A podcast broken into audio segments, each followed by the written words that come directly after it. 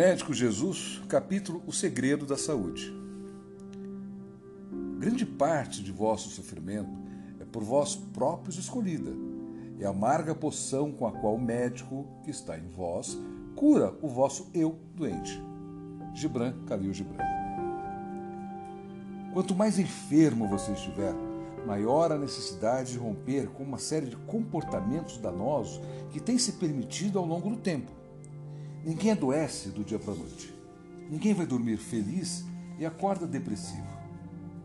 Ninguém vai para a cama com saúde e acorda com câncer. Tramamos nossas próprias doenças mediante desequilíbrios que se sucedem no tempo. Cometemos pequenos suicídios todos os dias.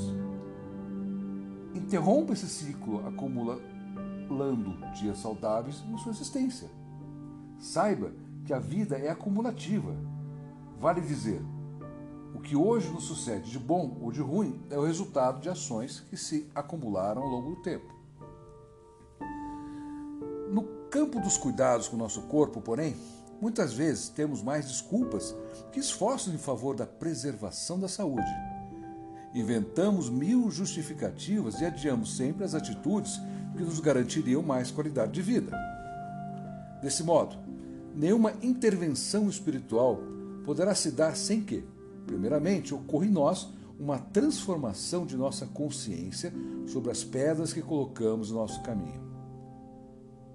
Quando Jesus ressuscitou Lázaro, que já estava enterrado há quatro dias, pediu primeiramente aos discípulos que retirassem a pedra da sepultura. Ora, por que Jesus não retirou ele mesmo a pedra? Não retirou porque a tarefa poderia ser feita pelas pessoas presentes no local. Depois que a pedra foi retirada, Jesus curou Lázaro. Assim, se passa conosco. Precisamos remover a pedra dos nossos hábitos infelizes para que Jesus nos cure. O princípio é que nada se altera no mundo sem que algo se mova primeiramente. No campo da enfermidade, isso é muito verdadeiro. Pequenas atitudes felizes tomadas todos os dias formam o segredo da saúde e da cura.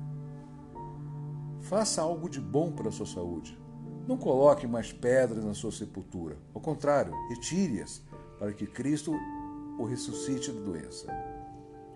O Mestre está disposto a fazer tudo em seu benefício. Porém, se não retirarmos as pedras que nos levaram ao desequilíbrio, como esperar que Jesus nos cure? Uma simples caminhada, por exemplo, pode fazer muito benefício à sua saúde. Caminhe pelo quarteirão de sua casa. Se não puder, caminhe dentro de casa. Se ainda não puder, caminhe ao redor da cama. Se ainda assim lhe for impossível, mexa o dedão do pé, abre e fecha as mãos, pisque os olhos, enfim, faça alguma coisa por você, porque é reagindo à doença que a saúde caminha ao seu encontro. Aproveite para pensar também nas outras pedras que estão na sua vida. Elas estão disfarçadas de mágoa, culpa, ódio, complexos de inferioridade, irritação, orgulho e egoísmo. Deixe livre o caminho da sua vida, limpe-os o mais depressa possível, porque Jesus, a qualquer hora, chegará para tirá-lo do túmulo da doença.